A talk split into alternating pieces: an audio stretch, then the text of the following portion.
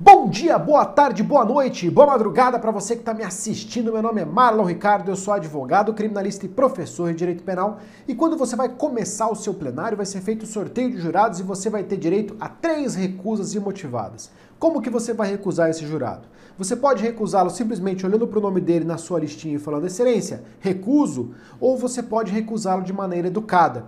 Quando o juiz perguntar, é defesa, Vai, vai recusar ou vai aceitar o jurado? Você olha para sua listinha, você não tem um tempo determinado para isso, verifica se ele está na sua listinha, na sua pesquisa, se ele tem que entrar no seu júri ou não. Caso ele não tenha que entrar, você vira para o fulano e fala: Seu João, agradeço sua presença, peço desculpa pelo senhor ter vindo aqui à toa, mas a defesa vai recusar, excelência. Fica muito melhor e já gera um pouco de empatia em relação àqueles jurados para com a defesa.